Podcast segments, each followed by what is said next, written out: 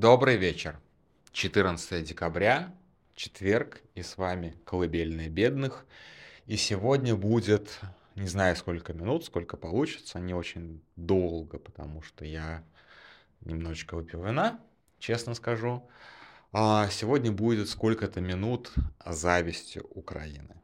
Украине. А, я бы не сказал, что это прям историческое решение, потому что а, решение о начале переговоров о вступлении в Европейский Союз, это звучит как... Ну, не очень звучит, честно. То есть это звучит как начало очень долгого бюрократического процесса, в котором когда-нибудь будет принято какое-нибудь решение, не факт, что положительное, и в любом случае мы видим по примеру Турции, что это можно затянуть на 20, на 30 лет, на, на никогда мы прекрасно понимаем, что Турция, скорее всего, никогда не вступит в Европейский Союз. Ну, скорее из-за исламофобии многих членов Евросоюза, не только там, ну, например, в Чехии чудовищная исламофобия, и позиция как бы Чехии здесь абсолютно предсказуема, например. Никакого, никакая страна, которая преимущественно заселена на людьми с мусульманским вероисповеданием не будет э, членом Евросоюза. Как бы тут понятно все. Вот, Украина не входит в число мусульманских стран, поэтому здесь есть некоторое преимущество. Но, тем не менее, а некое вот такое бюрократическое обещание когда-нибудь обсудить стоит ли принимать или нет, это не историческая фигня. И я совершенно не удивлен, что на Майдане не собралась толпа в 100 тысяч человек, которые говорят, вау, мы победили. Но, ребят, вау, вы победили. Буквально вот сейчас, вот Майдан 2014 года, вау, вы победили. Без хуйни, без шуток, вау, вы победили. Война, еще одна война, аннексия, десятки тысяч жертв. Вы победили. Это э, как бы не надо недооценивать свои достижения. А, я сейчас, наверное, немножечко спорю с а, Максимом Трудолюбовым, который был у нас сегодня в эфире, и он был крайне депрессивен а, и говорил о том, что вот Путин победил, ну что ж теперь, вот все, как бы все надежды наши рухнули, э, ничего мы поделать не можем. Ну, это он говорил, конечно, в контексте выборов и все остальное. Нет, нет, еще раз нет. Путин не победил. Победил Майдан 2014 года. Несмотря на все жертвы, это далось очень большой ценой. Мы все это должны прекрасно понимать. Это далось невероятной, чудовищной ценой. Просто. Но победил здесь не Путин. Украина не в таможенном союзе, этом сраном ебучем, который, в общем-то, не сыграл и не, не заработал. Победила Украина, победил Майдан. Это надо прекрасно понимать, это надо четко осознавать. Несмотря на то, что это как бы бюрократическое обещание ни о чем, давайте смотреть как бы на факты. Вот факт заключается в том, что Путин проиграл. Он сделал ставку на то, что Украина будет а, под вассалитетом России а, в таможенном союзе. Никакого таможенного союза не получилось, никакого вассалитета России над членами таможенного союза не получилось никакого, то есть как бы вассалитета над Татарстан, ой, над Татарстан, простите, над Казахстаном, над э, Кыргызстаном не получилось. А, Российской империи, которая а, экономически бы давлела над каким-то постсоветским пространством, не получилось. Получилась война, жестокая, кровавая, ужасная, а, но не сработало вот этот вот план величия путинской России, он не сработал. А сработало вполне нормальное движение в сторону, а, ну даже не знаю, как это охарактеризовать действительно, потому что а, ну да, в сторону желания жить как нормальные люди. Без лишних границ, без лишней вот этой вот хуеты какой-то, без лишней, а, не знаю, ну то есть вот без, без, без вот этого вот всего, без русского мира в конце концов, да, в понимании Путина русского мира, разумеется. Но вот она победа. Она еще пока не осязаема, разумеется, потому что это всего лишь какое-то бюрократическое обещание, и сейчас больше фиксируется на там позиции Орбана, который просто хлопнул дверью, вышел в истерике, видимо, достаточно постановочный, потому что он обещал сделать все, чтобы этого не случилось, и в итоге он просто как бы выбрал форму, бойкота, еще раз говорю, что бойкот далеко не всегда эффективная стратегия. Вот Орбан еще раз показал, насколько неэффективна стратегия бойкота. Это буквально как Сталин сделал в а, Совбезе ООН по Корее. Ну, то есть, как бы вышел, хлопнул дверью, и реши- решение приняли без него. Вот то же самое абсолютно. Орбан вышел, хлопнул дверью, решение приняли без него.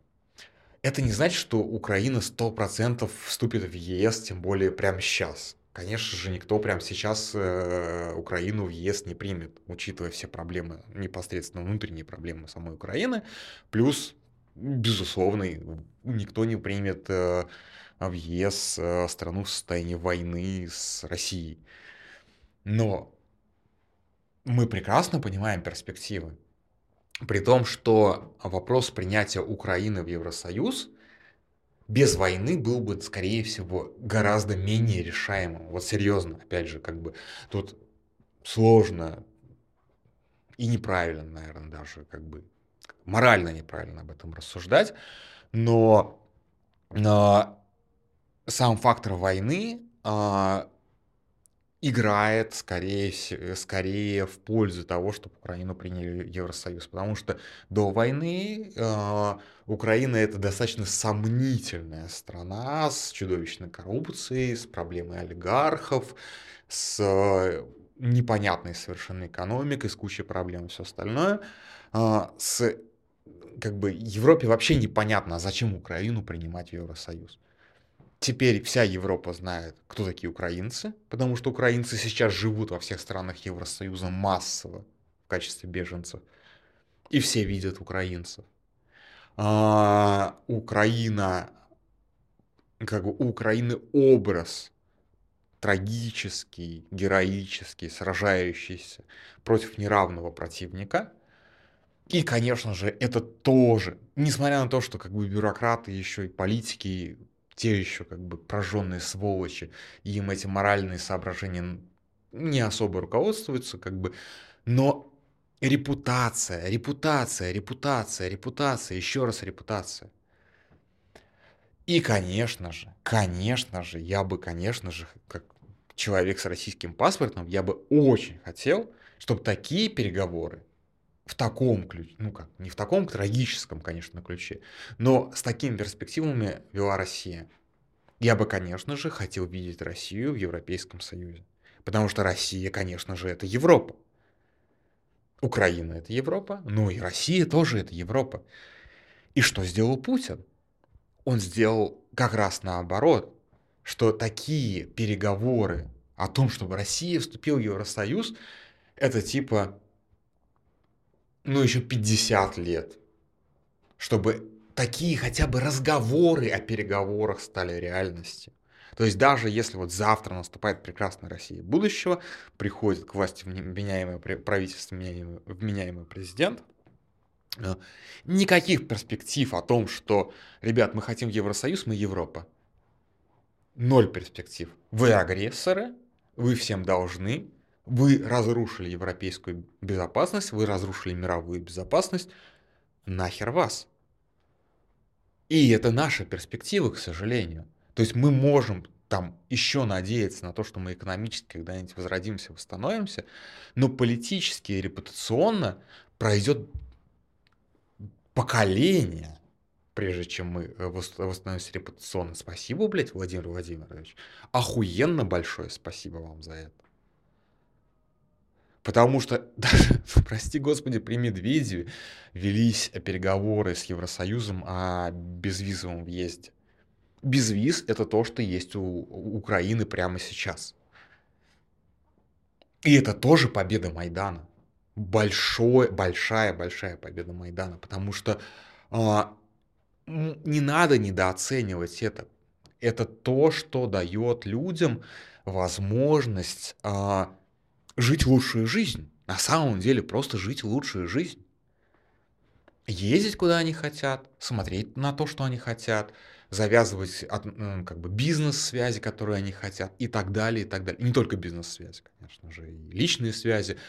Это все очень-очень-очень важно, потому что если мы говорим о государстве, мы э, государство для граждан, безусловно. И э, а у нас получается государство для государства. И, конечно же, у меня прям действительно прям зависть к Украине.